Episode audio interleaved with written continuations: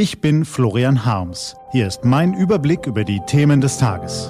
T-Online-Tagesanbruch. Was heute wichtig ist. Freitag, 23. Juli 2021.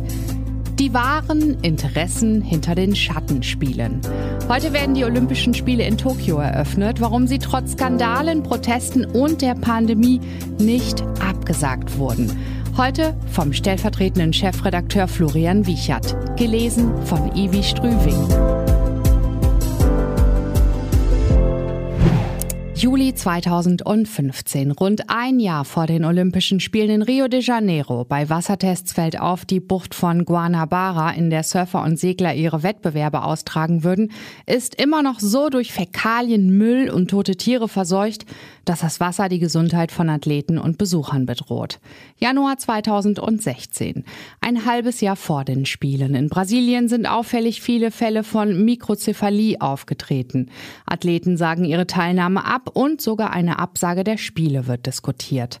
Juli 2016, rund zwei Wochen vor den Spielen. Athleten und Betreuer gehen auf die Barrikaden, weil das olympische Dorf in ihren Augen unbewohnbar ist.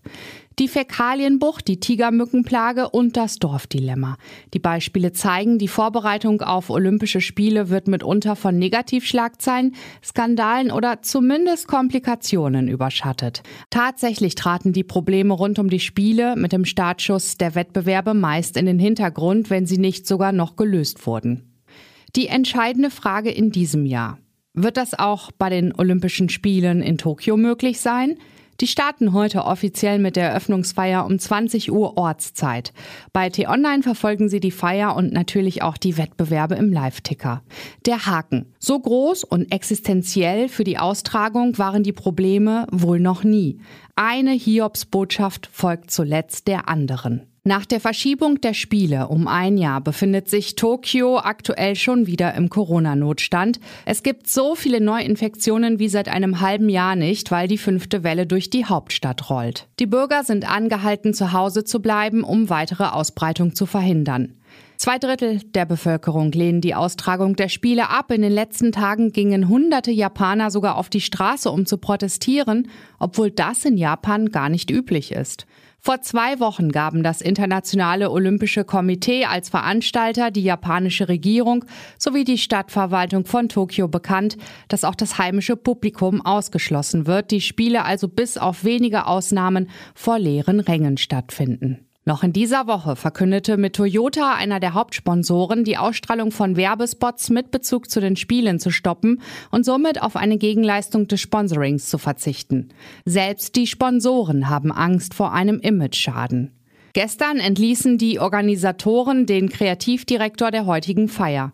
Im Internet war ein Video aufgetaucht von einem alten Sketch, in dem er als junger Komiker über ein Rollenspiel mit Papierfiguren scherzt, das er Lass uns Juden ermorden spielen nennt. Zuvor musste der Komponist der Eröffnungsfeier zurücktreten. Im Internet waren Interviews aufgetaucht, bei denen er erzählte, wie er in der Schulzeit behinderte Kinder gemobbt hatte. Zwei Tage vor der Eröffnungsfeier sagte mit Guinea ein Land sogar kurzfristig seine Teilnahme aufgrund der Corona-Sorgen ab, einen Tag später jedoch wieder zu. Für mehr als 75 Athleten sind die Spiele aufgrund einer nachgewiesenen Corona-Infektion schon vorbei, bevor sie begonnen haben. Wie schlimm wird das alles? Und werden die Olympischen Spiele als Institution einen bleibenden Schaden davontragen? Die Frage, die einen nicht loslässt. Hätten das IOC und die Regierung die Spiele nicht einfach nochmal verschieben oder gar absagen können? Bevor man diese Frage beantwortet, sollte man sich zunächst einmal in die Lage der Sportler versetzen. Die Athleten haben oftmals nur ein großes Ziel in ihrer Karriere. Gold bei den Olympischen Spielen oder eine Medaille oder zumindest eine Teilnahme. Jahrelang üben sie sich im Verzicht, trainieren wie die Wahnsinnigen, ohne viel Geld dafür zu bekommen und fiebern diesem einen Event entgegen. Die wenigen Sponsoren, die sie haben, wollen sie auf keinen Fall verlieren. Für das IOC und auch Japan Japan geht es natürlich vor allem um Geld. Die Verschiebung der Spiele um ein Jahr soll schon rund 2,5 Milliarden Euro zusätzlich gekostet haben. Bei einer Absage würden diverse Versicherungen nicht mehr ausreichen, Ausgaben nicht ersetzt werden und Einnahmen wegbrechen. Nächstes Problem, ein Großteil der Einnahmen des IOC geht an Sportverbände in der ganzen Welt. Die würden ausbleiben und das hätte Folgen für die Strukturen im Sport auf der ganzen Welt. Das Defizit würde auch Deutschland zu spüren bekommen, bis hin zu regionalen Verbänden. Das Interesse der japanischen Regierung an der Austragung. Schon jetzt müssen die Steuerzahler blechen, um die Kosten auszugleichen. Bei einer Absage würden Entschädigungen an das IOC in Milliardenhöhe anfallen. Und auch ein weiteres wichtiges Argument gehört zur Wahrheit. Die Aussage des ehemaligen Premierministers Shinzo Abe aus dem März 2020 spielt dabei durchaus noch eine Rolle.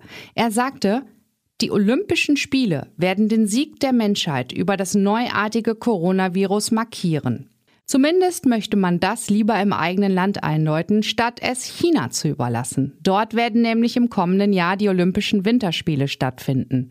In Peking hätte man nichts dagegen, Japan die Show zu stehlen. Es gibt gute und weniger gute Gründe für die Austragung der Spiele. Aber sie finden nun mal statt. Skandale, Pandemie und Proteste. Über den Spielen von Tokio liegt ein riesiger Schatten. Die Erinnerungen machen Hoffnung, dass er die Faszination Olympische Spiele trotz allem nicht unter sich begraben wird. Zumindest nicht langfristig. Was heute wichtig ist. Die T-Online-Redaktion blickt für Sie heute unter anderem auf dieses Thema.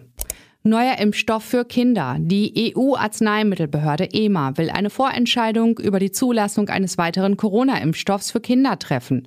Die Experten beraten heute über die Zulassung von Moderna auch für 12- bis 17-Jährige.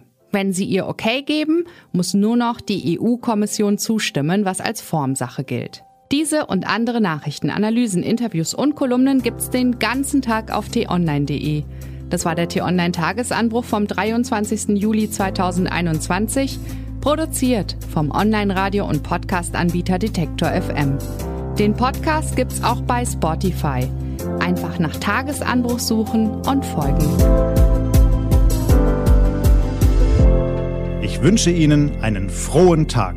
Ihr Florian Harms.